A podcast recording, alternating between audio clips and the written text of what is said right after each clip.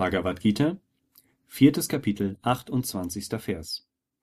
Andere wieder opfern Reichtum, Askese und Yoga, während die selbstbeherrschten Asketen, die schwere Gelübde ablegen, das Studium der Schriften und Erkenntnis opfern. Kommentar Swami Shivananda Manche Menschen bringen Opfer, indem sie ihren Reichtum als Almosen an die Bedürftigen verteilen. Manche opfern ihr Tapas, Askesen.